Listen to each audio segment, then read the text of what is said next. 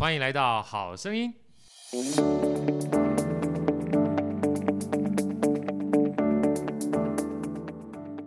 欢迎加入怪兽科技公司，我是王忠浩。今天来到我们特别节目时间，在上一集我们其实跟大家聊到蛮多是有关于在现在我们在看半导体上面的一些分享。因为主要我觉得在过去我们的节目啊，其实比较多 focus 在的是美国的一些公司。其实我们对于不管是中国，又或者是一些新兴的国家，在这方面其实是比较少琢磨的。那我觉得透过上个礼拜的一些内容，相信可以给大家带来更多是有关于不管是在整个产业上面的发展，更多的一些东西。那今天在特别节目时间呢，我也邀请到了一位，就是也是在我们在整个半导体产业也是有非常丰富历练的一位大师人物，然后也是我自己非常喜欢的一个好哥。好序列好哥，那为什么我会非常喜欢的原因呢？我觉得大概就是我去年其实就像好哥有讲过一个东西叫做心智空间，就是我们现在在做非常多的事情，其实都是去抢夺大家的不管是时间啊、金钱啊、注意力这些事情。那好哥在我心中的心智空间占据的地方呢，其实就是它有非常多丰富的一些口诀，而且是经典的那种口诀，其实都是在我的脑海里面不断的。一直重复，然后我觉得也是从好哥身上学到非常多的东西。那在今天呢，我们就特别邀请好哥来到我们节目。我们主要呢也是跟着好哥一起，从他过去不管是在半导体、在金融业，还有在创投上面的一些历练，来跟大家分享有关于这部分好哥自己在人生啊，又或者是他在他的职涯上面的一些分享。那我们就先请好哥跟我们的听众打声招呼。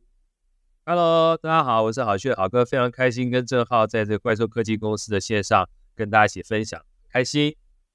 没有错，我也觉得，就是我们前阵子才在好声音上面相聚，那今天我们就来到这个怪兽科技公司，一起来聊有关于在整个不管是产业上面的一些分享，然后还有好哥的一些体悟这样子。那我觉得我对好哥的印象啊，其实我觉得。很大程度大概就是前阵子读了就是好懂秒懂的财务思维课，这是我认识豪哥的第一本书。那我觉得讲里面就谈到非常多在财务相关的一些思考。那到后续呢，其实也有像是在专案管理，专案管理是我最喜欢的一本书，因为我觉得从他身上当中我看到非常多就是有关于我们在进行迭代思考上面的一些历练。那今天呢，我主要想要先 focus 在的事情呢，就是有关于好哥在半导体产业到后续的一些发展。因为我们都知道，就是好哥在一开始呢是有当驻唱歌手，有去补习班，然后后来第一间公司到的是台积电。那后来也在台积电的时候，就是到了中国去设厂，这样子，就是有先在中国投资。那我其实就蛮好奇的，就是。在中国跟台湾来讲，我们在看待这两个国家，或者是呃不同的一些产业，或者是思维上面的，是不是有觉得中国跟台湾，我们在接触到这两者之间，有一些值得我们去学习的地方？就是有没有在中国受到一些冲击，又或者是觉得是台湾也可以互补的地方？我觉得其实，呃，因为正浩在问这个问题的时候啊，我们说第一次台积电到上海。大概已经是二零零三年，大家看一看到现在目前的话，已经将近二十多年的时间。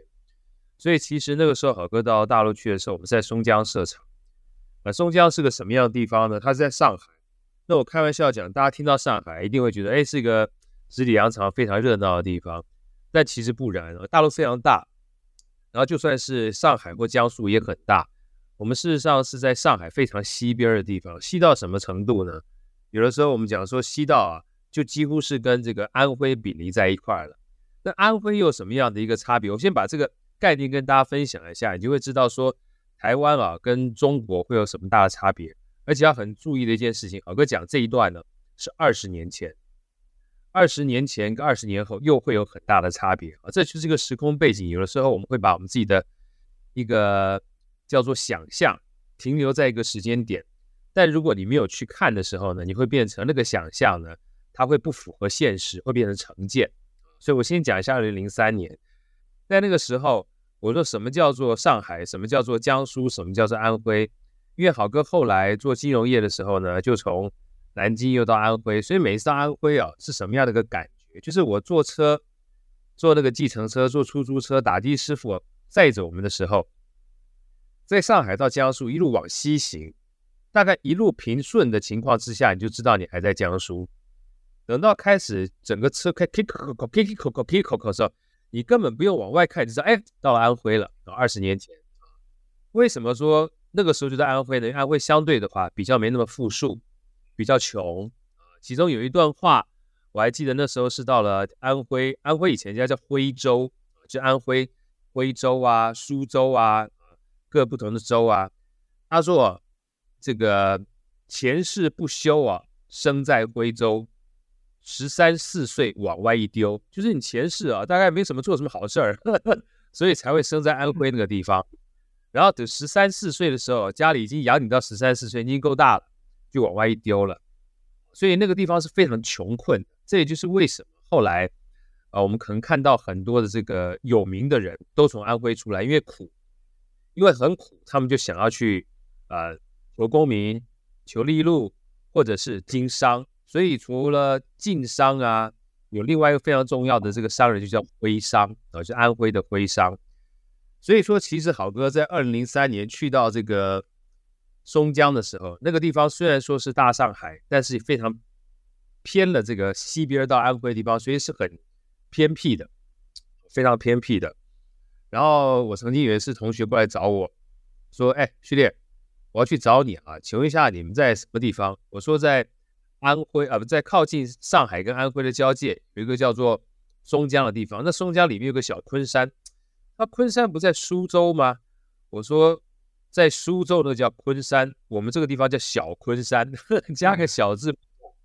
啊，所以说到那个地方，我要怎么样才能够找到台积电呢？我说你到了小昆山，你就一定找得到台积电。他说你们这么有名啊？我说不是有名，因为你到了小昆山之后。所有小昆山唯一的一栋建筑就是台积电，还要知道是概念。那个时候是等于把整个村都迁掉了，只剩下台积电。那你今天二十年后再去看的话，已经基本上非常的繁华了啊！这就是十里洋场啊，十年前跟十年后差别非常非常大。那我回过头来讲说，差别在什么地方呢？在二零零三年的时候，我用两个故事跟大家分享。郝哥记得我们刚进去的时候，很多来我们那边工作的人啊，你很难想象，你一进来就知道有人进来了。为什么？有味道。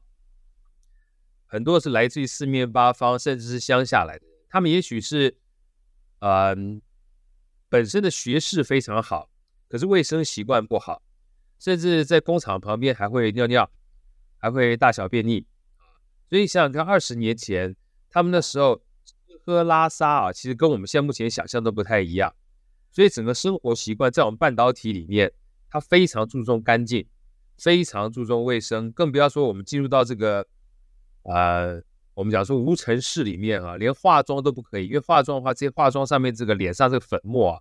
在我们显微镜下都是一块一块的大石头。遑论说你本身的卫生习惯如果不好的话，你要教导他们从卫生习惯不好变成卫生习惯好。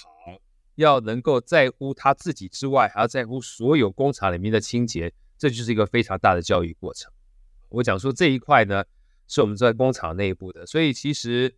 我记得那个时候，我们大概从呃台湾的台积电过到过去到大陆的时候，先不要讲这些工程单位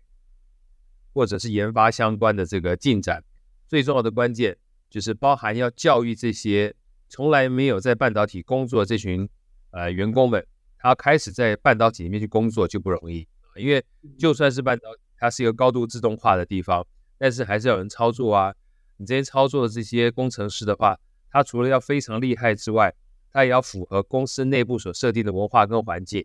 所以因为这样的关系，其实很多公司啊去了之后，大部分都一开始都大量用当地的人。台积电刚开始去的时候，是大量的把所有台积电的人一整个移到这个中国大陆去。其实，包含现在目前美国是亚利桑那州也是一样啊，有个台积村嘛，就所有的台积的员工都要过去，因为他要大量的台积电的员工呢过去之后，才能够去把这样的一个文化带进去，潜移默化，由大量的人去教少量的人，再把这些少量人慢慢慢慢变成当地多样的人，他才会形成一个叫做耳濡目染跟移转的过程。那至于说工程方面这些呃相关的 R&D 的话呢，大部分主要都还是留在国内啊，因为在那个时候的话，本身技术层面大陆还是在起飞的过程，所以为什么后来中芯半导体啊、紫光一直在往前追？那在追的过程里面的话，本来半导体就不是一个容易的事情，其实它这个历程呢，就有点像当初台积电在直追猛赶这个 Intel 的技术，那中国大陆事实上也是直追猛赶。不管是日本、中国大陆啊、中国台湾或者是美国是一样的道理，但回过头来的话，在整个追赶的过程当中，有另外一个非常重要的因素。我想正好你们比较年轻一辈儿可能听过，可能没有听过，就是其实以前在我所以以前就包含呃一二十年前，所有的半导体业或者是电子业，会吸收到这么厉害的这些员工，其实股票的分红是一项非常重要的关键啊，因为毕竟它是一个很重要的激励。可像这样的激励呢，可能在中国大陆它就没有办法有。那没有办法有的话，相对这样的激励的一个效果呢，基本上就可能会打一点折扣。那更重要的关键，我们讲说像半导体的话，在好哥那时候刚开始那个年代，某种程度上面，光一个新竹科学园区，它其实是一个吸引人才非常大的一个吸尘器，不是讲吸尘器，就吸就是吸力非常强那个地方，就把所有人力都吸过去了。可是美这个中国大陆啊，虽然说这个本身半导体吸引度很高，但是在改革开放这三十年的过程当中，它各种各样的不同的产业是如雨后春笋般的出来，所以在吸收人才部分的话呢，就不一定会都要往这个半导体业去走，因为毕竟半导体的话，它相对人工作还是蛮辛苦的，这个紧张的程度跟张力是非常高的，这也就是好哥讲说。其实中国大陆跟台湾的话呢，某种程度上面，它是一个过渡的过程。而过渡过程从二十年前的话呢，一个人才的养成其实不是很容易。所以初期的话，台积电大概是花了非常多的这个呃人力还有物力啊，去慢慢 build up 这样的一个体制啊，这是其中一块。那第二大块呢，其实也跟这二十年的变化会有很大的相关，就是我们讲说人均的生活水平会变得不一样，所以他看待这个产业啊。也会不一样，什么意思？举个例子来讲，老哥记得二零二二零零三年的时候去的时候，小昆山也就是在松江，就是一块一块土地啊，去买房子啊，平均一平米，他们是算平米，我们算平嘛，台湾是算一平两，对不对？一平啊，台湾平的话大概三点三平方米，你这样说不对了。这个正好你猜猜看啊，差不多的话。他那个时候一平，你大概有没有概念？他们房地价、房产、房地产多少钱？没有，没有概念，那没关系，我这样跟你分享一下好了。通常啊，我们在那个时候啊，呃，就是你只要乘以十五，什么叫乘以十五呢？比如说今天，比如说一平米是一千块钱，一千块钱人民币，那你乘以十五的话是多少钱？一万五，对不对？一万五，乘一万五嘛，哈，乘以一万五的话呢？就是我们这边差不多一平是多少钱？大概这样的概念好了。那好哥讲个区好了。我们在好哥记得刚去的时候，二零二零二零零二年、二零零三年的时候，松江小昆山那个地方，平均的房价一平米是将近两千块人民币。两千块人民币呢，乘以十五的话，就等于是我们这边台平啊，一平是三万块钱啊。那现在呢？现在一平米呢？现在一平米呢是将近五万到六万块钱人民币，所以三十倍。所以三十倍的意思，原来是一平是三万，现在一平呢大概是九十万到一百万，几乎是已经跟我们台北市的这个房价是一样的了。嗯，差很多，差很多。那差很多代表什么意思呢？就是因为刚才这个。正好一直问好哥说：“你觉得中国大陆跟台湾呢、啊，到底差别在什么地方？啊，差别在什么地方？这两个字其实非常非常大，因为包含生活的差异，包含文化的差异，包含我们在半导体上面技术的差异。技术的差异，好哥就不多说了，因为技术差异，所有产业报告都知道。因为包含现在目前华为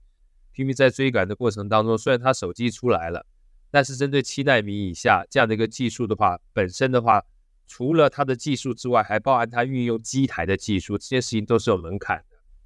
所以在往前走的过程当中，不是这么容易。但是相信这样的东西呢，只要是你管得越严，它一定会在生命里面找到出路啊，这是其中一块。那第二块，在二十年之间呢，尤其是老哥从大概二零零二年、零三年去了之后，然后在二零零七年到二零一二年啊，又去做银行，在做银行的过程当中，这五年里面，呃，大概跑了将近一百四十八个城市，然后从一线城市、二线城市、三线城市这样一路看待。不仅仅说是一线城市呢，他们进步的速度非常非常快，资源就是持续不断的注入。事实上，包含二线城市、三线城市，他们为了避免有贫富差距，当然这一两年的话，因为 COVID-19 的关系，这个资源又有锻炼的这个感觉。但是避免差距，要把这贫富拉近，叫做和平，要么叫做和谐发展观，这件事情是一直在做的。那做的过程当中，它比较一年一小样，三年大变样，什么意思？就是每一年都变得很快，就一年变一个小样，三年我就要整个翻新变大样子。这还是十多年前他的口号，所以大家有机会啊，真的除了听别人讲之外，你要去看，因为每当好哥的五年里面，才不到一年的时间，重新再回头去看的时候，你就发现整个城市你就不认识了，那个速度是非常非常之快的。网络他们在这个。呃，推自己的所有经济发展的过程当中，我们不管说是地方啊，特别要去抢这个指标也好，或是国家要去 push 他们也好，大家应该听过，就他们一定要维持年度的这个 GDP 的成长率都是六 percent、七 percent、八 percent 以上。那所有生产消费没有办法这么高的时候，最简单的方式就是持续不断的这个硬体设备，各种不同的房地产也好，或者是这个建筑也好，持续不断往前开发、往前走。那这个情况之下，所有的这个硬体设备、硬件这件事情啊，包含二零零八年的铁路、公路、机场、铁公鸡、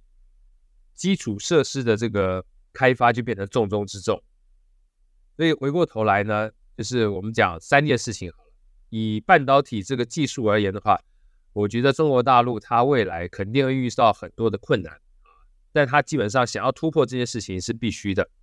因为毕竟不要忘记。光它这个国家就有十三亿到十四亿的人口，它就是一个非常大的市场啊，所以人才是一定有机会突破的。卡脖子卡关这件事情的话，只会让他自己在寻找出路的过程当中更接地要走自己的道路，这第一件事情。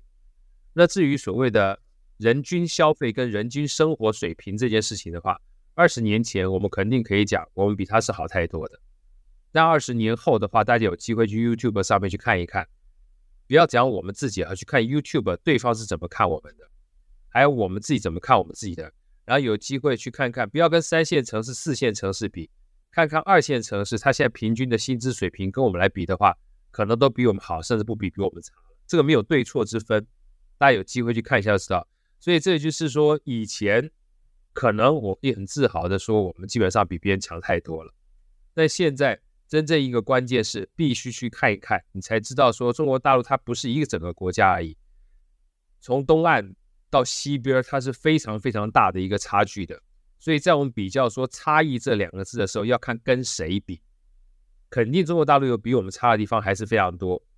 但是真正以集中资源角色这件事情来看的话，当他想要把资源集中在特定的地方的时候，一定会比我们来得更集中、更有效率。那第三件事情的话，就回到所谓产业的多样性这件事情了。我们以前常讲说，人少的地方是没有利基市场的，利基市场它也要足够的量才有利基市场。举个例子好了，你随便讲一个就是非常狭隘的产业链。我记得有一次我们特别在 Google 上面找一个名不见经传的猪饲料的名称，猪饲料。看卖这个猪饲料的人，基本上需求量有多大？一看三四百个厂商啊，然后三四百人在问这样的一个词条，同样的词条放在中国大陆，将近百万词条。对，这个基本上就是个量级的差距。就像我们之前曾经投资过一个呃做儿童美学的，他本来在台中，后来把总部移到上海。我们就问他说，为什么要把台中移到上海？他说：“老哥，你知道吗？”中国大陆跟台湾最大的一个差别就是什么都不缺啊，什么都缺就是不缺人，对不对？人多啊。那我们现在是专门做幼儿园的生意，做幼儿的生意。幼儿的生意的话，就跟出生率有关。我们现在全年台湾的出生率，正好你知道我们全年台湾一人多多少小朋友出生吗？全年的我们这部分我不知道。其实很多人都不知道，我们以前还有二三十万，现在都不到十万，不到十万。中国大陆就算再怎么少，一年也将近上千万。啊，百万千万是一百倍。所以在一百倍这样量级的人口增长情况之下，就算未来没有这么多，相对而言的话，它的产业的多样性跟利基市场就会变化性比我们来的高一点。所以，老哥没有办法就是详细的说我们到底差异在什么地方。我就以这个刚才正浩问的这个以半导体的角色来看啊，半导体在二十年前的话差异非常非常大，二十年后呢，差异已经拉近了。啊光看这个华为自己可以把自己的手机做出来，七纳米的也许良率不是很好，但是至少也做出来，而且自己有自主研发能力，这个我觉得速度会越来越拉近。那第二个呢，就生活水平上面，二十年前的话真的差异非常非常大，二十年后呢，一线城市甚至所谓的北上广深的话，很多地方已经超越我们了。那三四线城市当然一定会比我们来的差，但是回过头来差的地方也许就是商机。这是第二个，我讲生活水平上面。那第三个的话呢，人多的地方，它的商业多样性就比较够。这也就是为什么很多人说创业的话跟人口数有非常大的关系。因为你只要抓到一小撮人，就像凯文·凯利曾经说过的，这是网络里面非常流传的一个经典的说法。他说：“你只要掌握一千千铁粉，你就有机会，你就有机会让自己的生意呢能够持续不断延续下去。”那我们不要讲一千铁粉铁粉了，如果就台湾而言的话，我们一个线上课程能够卖到一千两千就算不错了。但是线上课程在这个中国大陆里卖个一万两万都还算是太一般般的，这个就是一个显而易见的差异。所以，那在这种情情况之下的话，如果他人口的红利有这么大，相对于你如果说要抓到一千个人的容易程度，就比台湾会来得多一点，来得高一点。这是三个，尔哥针对所谓半导体的本质，还有整个生活水平跟产业的多样化，分享一下我看待这个所谓的不一样的地方。嗯，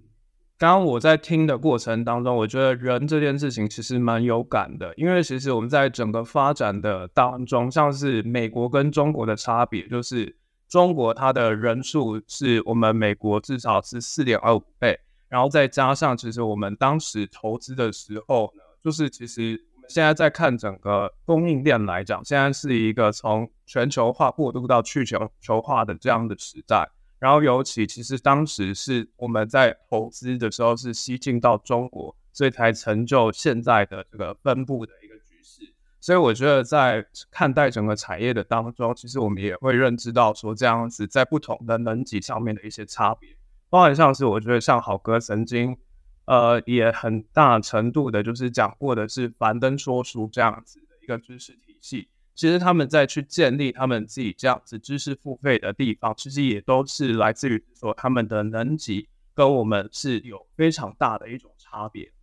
那在接下来，我想要继续刚刚的一些讨论，就是来自于是说我前阵子其实有看了一本书，叫做《穷人的经济学》。这本书我觉得它特别的地方在于是说，我们都知道。其实最会算，然后最像经济学家的，反而不是有钱人，反而是穷人，因为他们必须要去斤斤计较，说到底要怎么样最好的去分配他们的资源。但是也就是这样子，就是因为很多时候就是看不到未来，就是我们常讲说，一个人要能看向未来，像是我们现在在看各种的科技趋势，就是因为我们相信未来可以有更多不一样的钱。那我想要了解当时就是豪哥在淡马锡。的时候，其实发展的是小微金融嘛。那针对这一部分的话，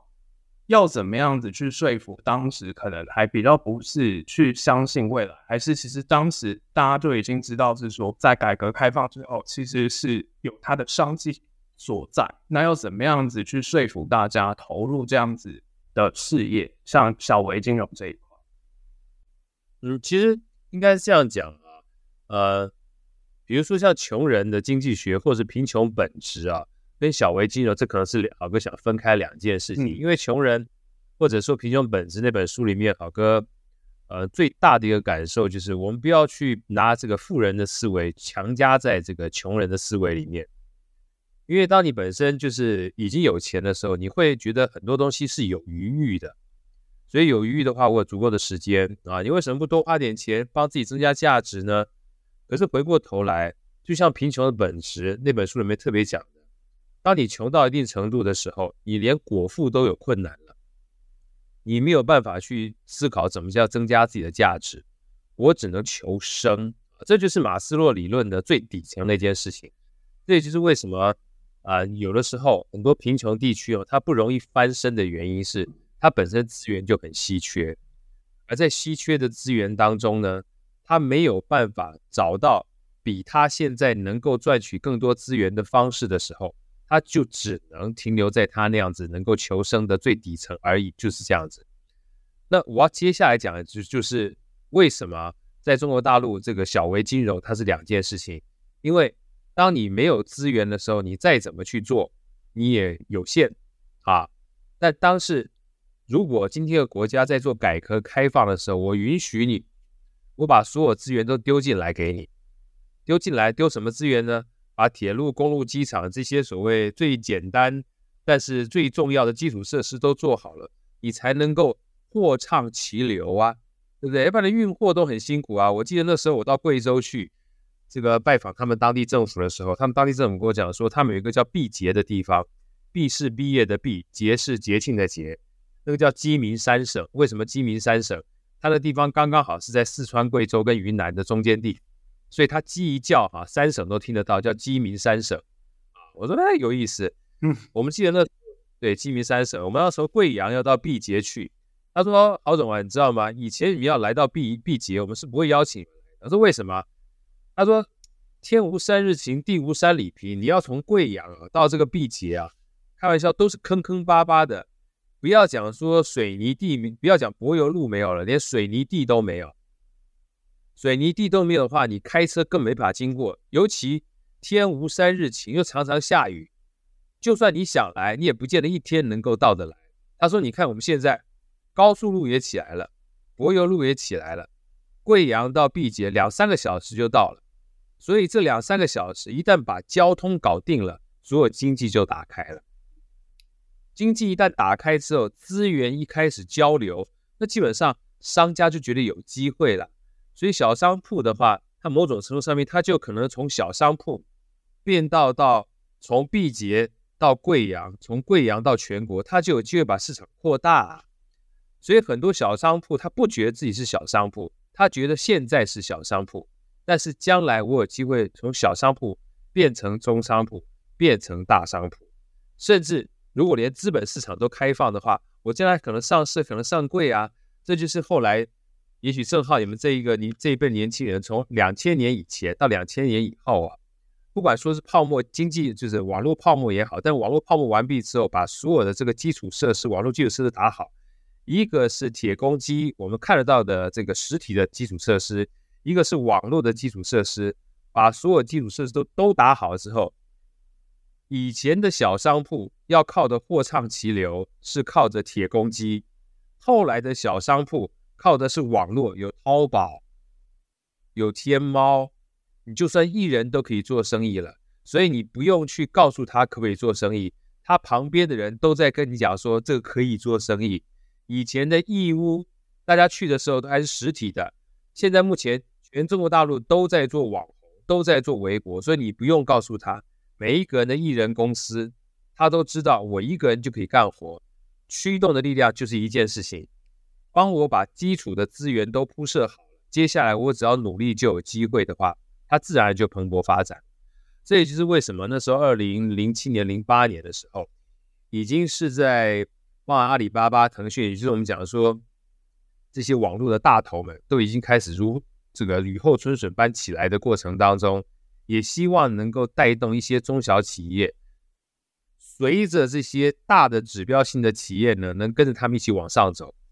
套一句雷军讲，这个猪在风口上面的话都会飞，所以那个就是一个起飞的时间。起飞的时间呢，你不用去 push 它，它都会告诉你是 OK 的。所以后来其实包含这个金融海啸，很多人金融海啸说不好，但是金融海啸那个时候很有趣，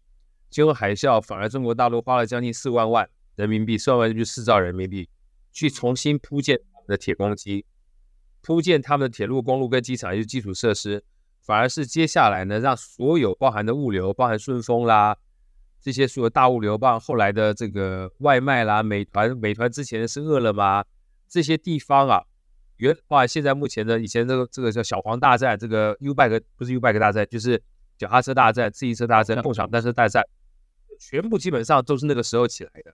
你想想看，这些这些被资本家炒起来的这些大企业，它真正帮助了谁？帮这些大企业炒起来这些企业，它其实都是平台，平台都是帮忙中小企业的。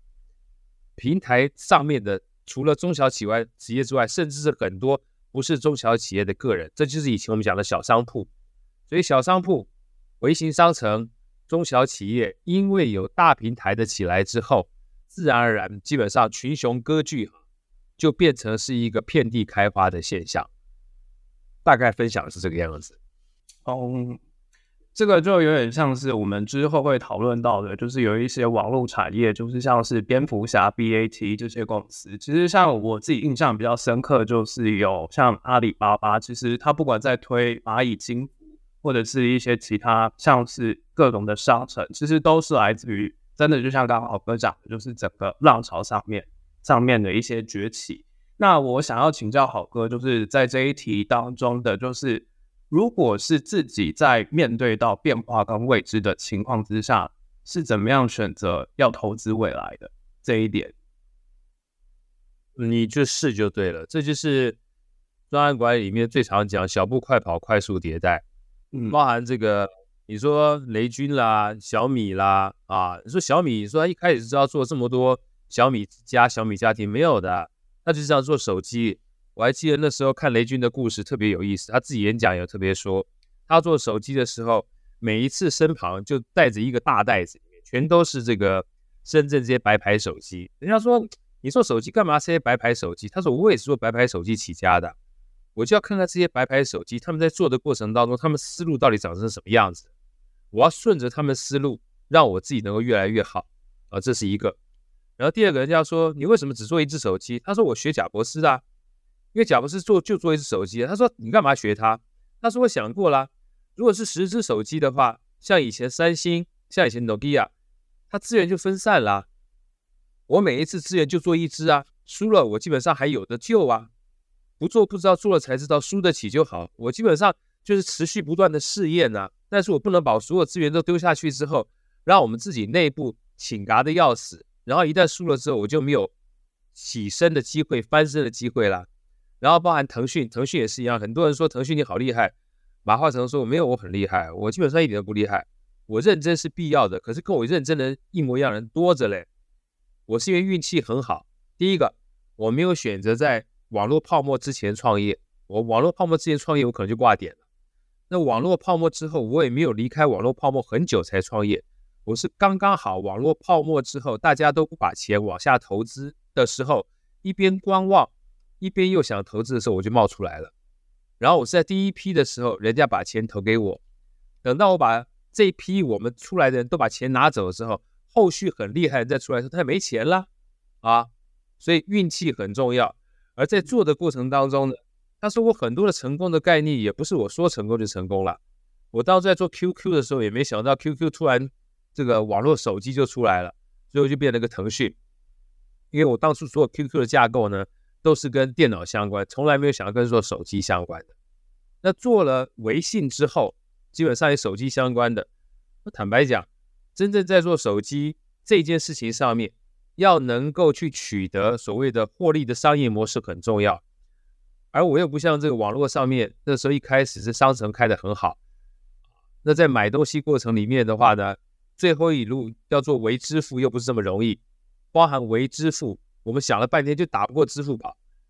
可到最后没想到一群工程师，张小龙的工程师，在二零零五吧，二零呃二零一四一五的时候，突然玩一玩，没多久以前呢，春节之前玩一玩玩发红包的游戏，他们自己做了一个小程序，不是我们高层叫他们去做的，做一做是爆红。当年度八百万人为了抢红包，把我们整个机器都给宕机了。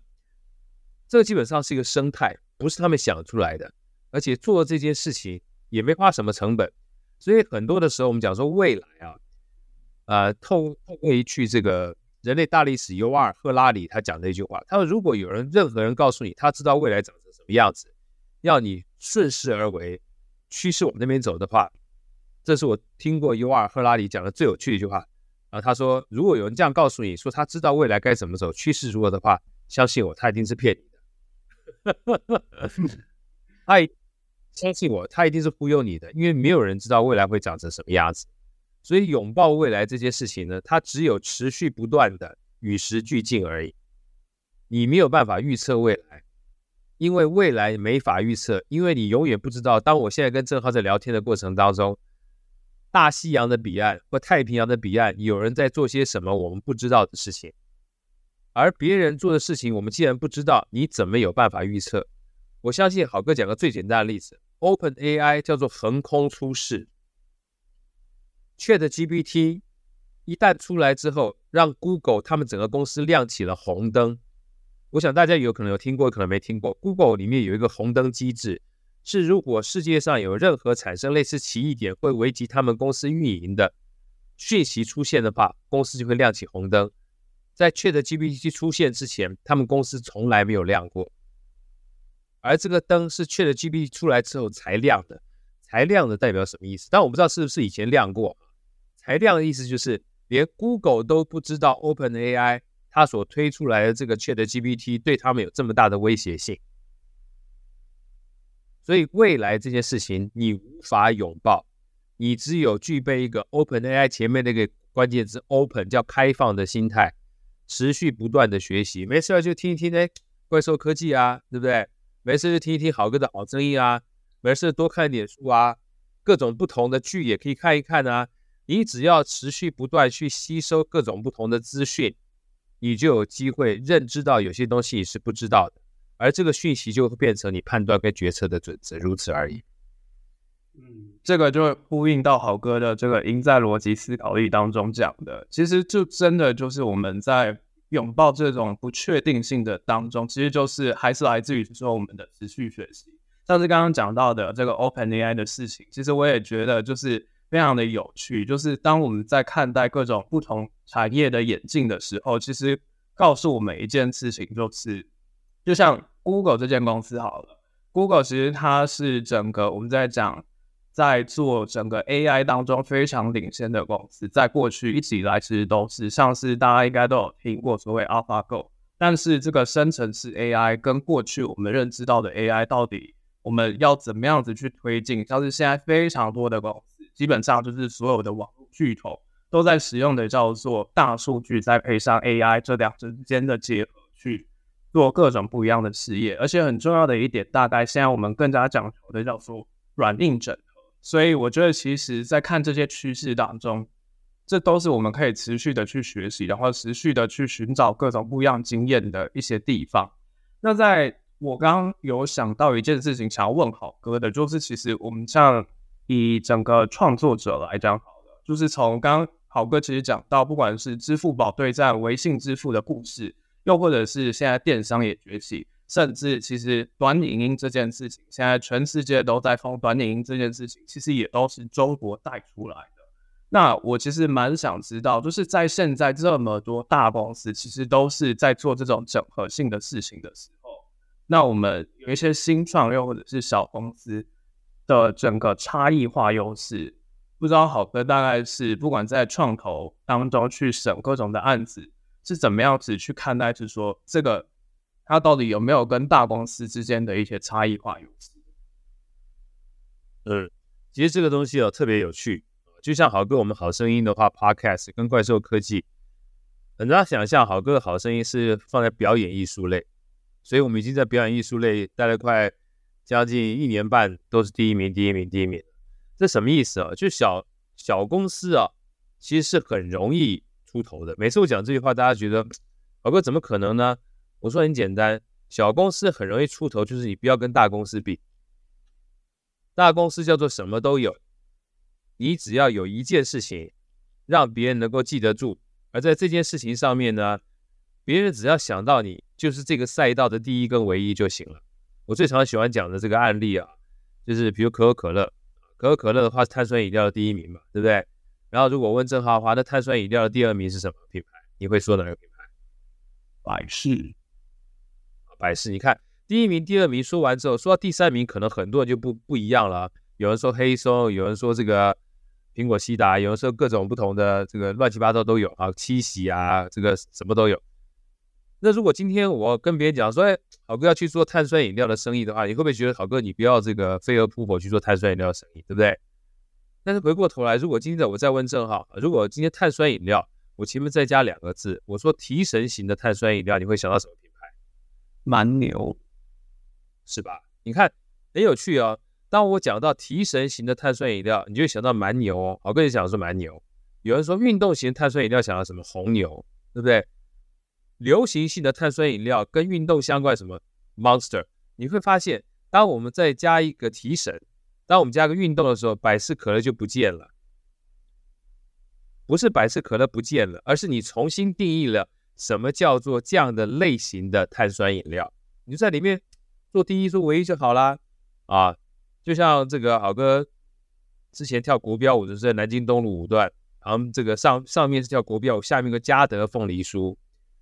我就看奇怪，嘉德凤梨酥每次排队都一就是长长一堆人。我想说这家只卖凤梨酥吗？这么厉害吗？结果我一进去看，嘉德凤梨酥什么都卖啊，面包也卖，蛋糕也卖，老公饼、老婆饼什么都卖。可是很有趣啊，它就是一个糕饼店呢。而且我去买它的东西的时候，我发觉我最爱吃的不是它这些什么凤梨酥啊，不是它这些什么牛轧糖，我喜欢吃他们家的是芋头派，芋头派超级好吃。可是他不会讲自己是芋头派，也不会讲叫做糕饼店。更不会告诉人家我的招牌叫做嘉德什么都卖，对不对？什么都卖，你就记不住。嘉德就算再厉害，它也算是一个中小企业，它也是从卖糕饼店出来的。可是，在那个时候，一定有高人指点他，你把自己的项目集中在一个东西上面，而这个东西是还没有人说过的。然后大家觉得你好吃，你就有机会出头天。但是如果你什么都想做，别人就什么都记不住。所以这就是为什么好哥书里面特别讲的，记得越少，记得越牢。所以身为一个中小企业，你要去找的不是随大溜，你要去找的是怎么样在一个赛道里面，没有人跟你比拼，而你这个赛道人虽然很少，又回到我们刚刚讲的凯文凯利，就算是一千个人都没关系，只要这一千个人想到你就是你，想到你就是记住你，而不是想到你不知道你是谁的话，你就会出头天。这个是非常反人性的，因为通常我们一旦做事情的时候，都希望说我们在各方面都能够拼过别人，但不要忘记我们的资源本身有限。资源本身有限的话，套一句拿破仑传讲的，拿破仑传说：“我因为人很少，所以我要在跟苏俄打仗的时候，我只能集中我所有的资源去攻击他最弱的那一点。我只要突破他那一点，他的海岸线再怎么长，就被我给攻破了。”所以这个东西呢，就是豪哥想跟大家分享的。所有中小企业它都有它的机会，就像《艺人公司》这本书里面写的是一样，你只要做你跟别人不一样，而你做的比别人好的地方就行了。这件事情越少越好，因为所有人都从小时候开始的。所有的大企业它都有小时候，你不要去跟大企业比。你做蛮牛叫做提神型的碳酸饮料，你就跟可口可乐、百事可乐。区隔开来竞争了。蛮牛一开始也很小，蛮牛一开始也不大，蛮牛一开始的话比康贝特还小。现在目前的话，坦白讲，已经康贝特也是提神型碳酸饮料啊，对不对？但现在听到的基本上都蛮牛了啊。红牛呢也是一样，一开始大家也不觉得它什么样，但是红牛在我们运动人的眼里面，比如骑脚踏车来来回回就开始买红牛了，更不要说 Monster 也是一样。所以让自己集中在一点，你比别人来得好。就算你掌握的客人数不是很多，但是不要忘记，记得越少，记得越牢。只要你在这个小赛道里面变成第一或唯一，你就有机会被看见。你只要开始被看见，持续的被看见，你就有机会从小品牌变成大品牌。嗯，这个我觉得就让我想到一个案例，就是我们在讲手机的市场当中，现在以整个手机市场来讲，很多基本上就是 Apple，然后后面基本上都是呃中国的一些公司了。但是有一间公司虽然也是中国的，但是大家比较不知道是传音这个手机的品牌，就是在非洲当中，它专注的就是这样子一个非常不一样的一个市场，也就创造了它在整个非洲市场开创出它自己的。而我觉得从刚刚的过程当中，我觉得也反映出来一件事情，也是我刚刚又想到，就是在纳瓦尔宝典当中讲到的，就是有关于我们有没有办法去运用杠杆的力量，就是跟刚刚好哥讲的一样，就是你去放大你的优点当中，其实现在我们讲求的事情叫做有没有办法去用杠杆来帮我们自己再继续赋能这件事情，我觉得也是从我们刚刚聊到的内容当中非常值得大家去思考的地方。那我从刚刚的内容听起来呢，其实我觉得从一直到现在，从过去到现在，其实我对好哥一直以来都非常佩服的事情叫做，都可以把事情讲得非常的简单。像是我们刚刚聊到的内容，基本上也算是比较困难一点的东西，但是我觉得其实从这聊天的过程当中，都可以学到非常多的东西。那我想要了解一下，就是好哥自己，其实我觉得在学习当中应该有自己的一套系统。那能不能跟我们分享一下自己是怎么样帮助自己好好的吸收这些不同的资讯？尤其是在现在是一种我们有资讯爆炸，然后是必须要去知道是说自己到底最重要的事情要学的事情是什么这样的情况之下。嗯，好，我觉得这个是一个非常好的问题，这也是现在目前每次我在呃除了演讲还有上课啊，尤其包含上课过程里面，我都跟我的。呃，算是学员们，或是共我通常讲共学的这些公司内部人讲说，上课只是个开始，上课结束之后才是真正上课的开始。为什么？因为上课只有七小时而已。因为上完课之后，你要运用之后，你才会变成是你自己的嘛。要不然我讲的东西都是我的，不是你的。所以学完之后你要拿来用啊，这就是八好哥书里面讲的，你要记住才会拿来用，拿来用才会有用，是一样的道理。所以在学习过程当中啊，我说的他基本上学习分三大步骤，这三大步骤大家可以试着看看。第一大步骤就是输入，输入呢就是不管是听音频也好，听课也好，然后今天我在跟郑浩聊天的过程当中，我很认真听着郑浩你在讲什么事情，然后把它记住也好，这都叫做输入。那输入呢是资讯来的第一步，所以在输入的过程里面，我想跟大家分享，就找到自己擅长的学习方式。你说好哥什么意思？因为好哥大概在二零一五年、一六年啊，开始骑脚踏车，然后骑脚踏车，我在上山的过程当中没办法看书啊，然后又大一大早，所以我就开始听音频。那时候我就开始听到得到，那时候不是得到，他在喜马拉雅，这个罗振宇在讲，我才发现那我将近有一百多天的时间，每一天上阳明山，然后上山听，下山听，我才惊觉原来我是属于听觉型学习的人。以前我都是看文字的书，我很爱看书，但是后来发现我听了之后几乎是过耳不忘，那不是挺好？那如果说你喜欢看书，但是你听觉型的学习的人的话，就听的学习效率比看得来得快的话，那你就可以花更多的时间在听上面嘛。那看书、翻书这件事情，它变仪式感，就变成享受就行了。所以找到自己适合的输入方式，这件事情很重要。所以这就是为什么我跟很多爸妈讲说，不要为难孩子，一定得看书。尤其像我女儿，后来她在看书的过程里面，他们学校老师会说：“哎，这个书啊。”你可以去找哪一些 YouTuber，或者是类似有线上学习的部分，有一些老师他会用线上学习的方式把书里面内容用所谓图案或声音的方式传递给你。哇，那这个对我女儿的话就是福音了，因为她看书的话比较慢，她一听完 YouTube 的时候，她就可以 很快就吸收。所以找到自己适当的输入方式这件事情很重要。那第二个呢，就是消化。所以消化啊，就是你要试着把它做一下浓缩。因为很多东西啊，我们就希望所有都放到自己脑袋里面。什么叫所有都放到脑袋里面？就是想要贪多。那话都说了，贪多嚼不烂啊。所以不知道为什么，因为刚好这个正好看过好哥的书，我在这个赢在逻辑思考里面讲三数法则，就是你可以看再多东西，你都试着把它浓缩成三项。就像前一段时间，我听了一个我非常喜欢的这个香氛的老师，他在跟我讲，他写六七本书。然后我就说，哎，你这六七本书好像可以浓缩成三四件事情。那哪三四件？我说我现在刚想的是三件事情。那第一个，所有的香氛呢，因为你刚刚讲说气味相投，气味相投，所以香氛这件事情，它是一个拉近人与人之间关系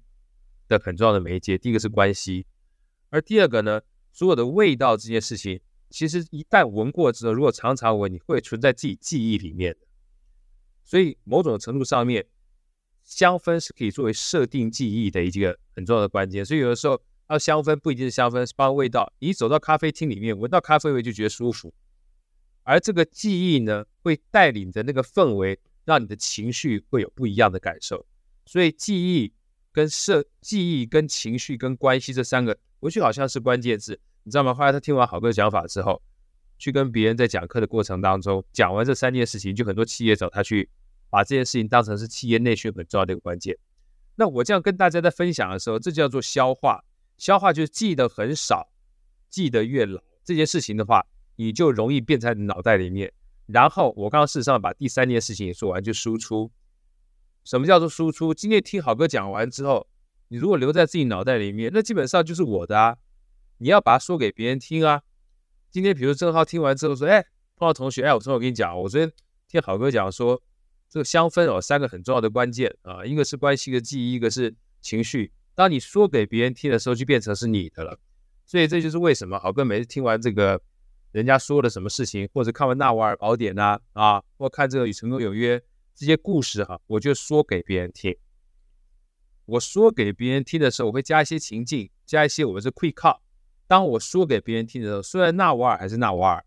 虽然史蒂芬科维还是史蒂芬科维，可这故事就变成我的故事了，因为他们是听我的故事。这就是为什么同一本书，有的时候不同的说书人说出来会有不一样的味道。这就是为什么前一段时间人家针对老高跟小莫。说他很多内容跟别人一样，但是他大家还是喜欢听老高跟小莫是一样的，因为就像樊登说的，当所有的资讯透过你的输出的时候，某种程度上面叫做再创作，它是有再创作的过程，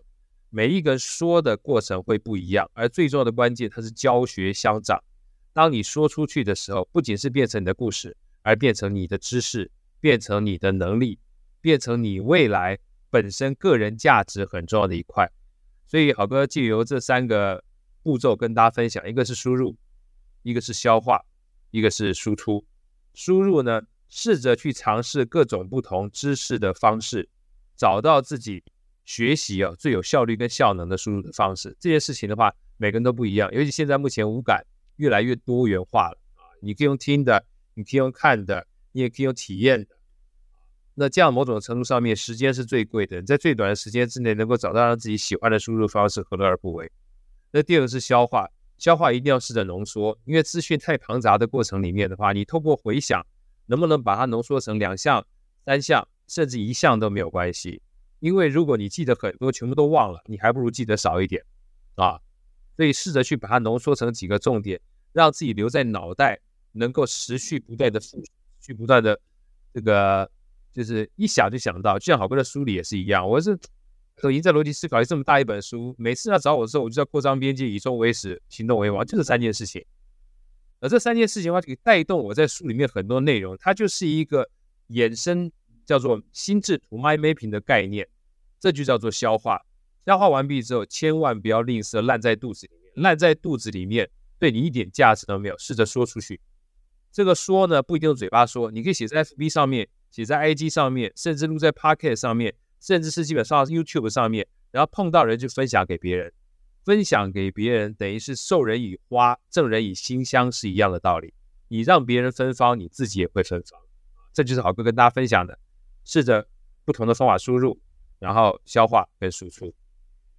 对。这个我觉得我受到好哥这一部分非常大的启发，就是我也开始去思考到底我自己最适合的整个学习方式是什么。因为我自己也算是阅读量蛮大的，但是我之前在阅读的过程当中，其实会发现到说，我们在看内容的时候，到底这本书当中的关键到底是什么？其实很多时候，如果我们会强求就是说这些资讯爆炸的情况之下，我们什么都要学的话，其实会很难的。去知道是说到底我们要掌握的这些核心知识是什么？像是我觉得刚刚好哥就有讲到一点，就是他在赢在逻辑思考力当中，其实他就是有他的底层逻辑，他已经有他的整个架构之后再去做一些延伸。其实从这当中，我们就可以更好的去知道，就是说这个架构是什么。那在输出的过程当中，也可以透过这样子的架构去很好的去传递给其他人。而且我觉得刚刚讲到一点，就是输出这件事情，我相信其实很多人，尤其我们之前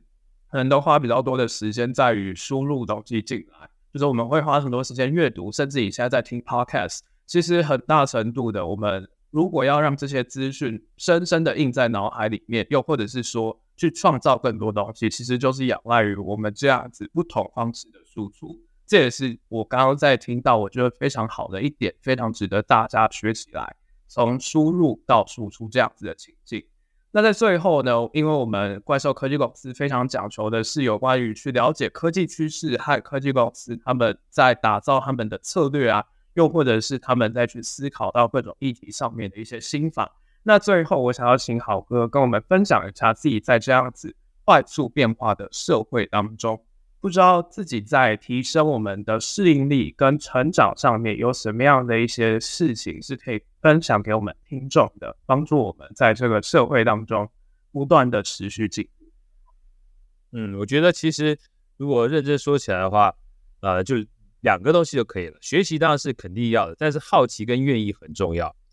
因为所有的这个关键都在我们自己。就像我那时候遇到这个郑浩的时候。我们在聊的过程当中，因为郑浩就感受到了，因为我们是在这个录音室里面录 podcast，但是后来我知道说，哎，郑浩你在录的过程当中的话，你的一开始的设备是比好哥还更阳春，然后阳春的过程里面呢，你还会用这个所谓线上的 AI 软体去优化我们的录音的品质。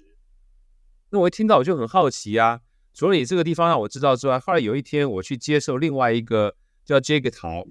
他在帮我录音的时候呢，他告诉我，他录音的这个麦克风啊，不是像我们这种就是非常高档的麦克风，就是网络上面买的一个随身麦克风，一千多块钱。然后我看他一旦录完之后呢，音质非常好，我就立刻买这麦克风。然后买了麦克风之后呢，因为我这正好跟我讲这软体之后，有一天我去访问别人，不去拜访别人，在别人的办公室里面，我就立刻访问了他三十分钟。访问他三十分钟，就在他面前。拿着麦克风访问完毕之后，用着 AI 除优化完毕之后，不到五分钟就上线了。哇，他很讶异，为什么？因为他想做 Podcast 很久了，但是想要做跟真正做有个非常大的距离。为什么？因为通常我们觉得想要做跟真正要做有个非常大的门槛在这个地方。那套一句我这个好朋友杨世怡讲的，如果你让他这个幸福的门槛非常低的时候，他就可以立刻跨过。这个玩游戏是一模一样的道理。如果一开始我们玩游戏，一开始破关就非常累的话，你更不会想玩的。所以好奇这些事情是触发我们想要去了解非常重要的关键，而愿意从触发的关键呢，开始变成行动去尝试，你就开始把知道变成做到了。所以很多的东西呢，想都是问题，做都是答案。从知道到做到，然后从做到才是真知道。呃。在业配一下好哥的书，你就持续不断扩张你的边界。扩张什么边界呢？从自己的能力边、知识边界到能力边界到智慧边界。我觉得某种程度上面，我们就可以看得越越高，看得越远，大概是这样子。对，我觉得从刚刚的过程当中，我觉得其实，在好哥的书，我觉得比起书起来，我更喜欢好哥的课，因为我觉得从好哥在整个表达上面，还有我们在整个去看这些东西的时候，其实很大程度。我自己其实受到非常大的一些鼓舞，尤其我觉得其实就是好哥很常讲的，就是从他在好声音当中的案例来讲，也是，就是从我们在做 podcast 来讲，很大程度的其实是一个在没有演算法的地方，所以其实我们要好好的生存下去是更加不容易的。但是好哥透过了不同的策略，甚至其实就是一开始不断的先进行小规模迭代、小步快跑的方式。再进到后续，不断的去演化，然后现在也透过了各种工具，像是刚刚讲到的，真的，我觉得其实现在来讲，差的问题点其实都不是技术的门槛，其实更多的是你有没有想要的那个决心。所以我觉得就是真的第一步其实是最难突破的，但是如果真的有心的话，其实现在像是科技，其实很大程度还是来自于是说要去帮我们去成就更多，让我们把以前。觉得是问题的问题，到现在的其实这些问题反而不是问题，我们可以去做更多的事情，甚至是去解决新的问题，去想出这些问题的本质是什么？那我们人之所以要去完成这些事情的目的是什么？一个非常重要的礼物，从科技当中去带给我们的。那今天也非常谢谢好哥来跟我们聊到，从一开始的半导体，从他在金融跟创投一些的历练，一直到后续在人生上面啊，在现在活出的各种不一样的经验当中，给予我们非常宝贵的一些分享。那再次谢谢好哥。谢谢哈，拜拜，拜拜，大家拜拜。这里是怪兽科技公司，好声音，我们下一集再见。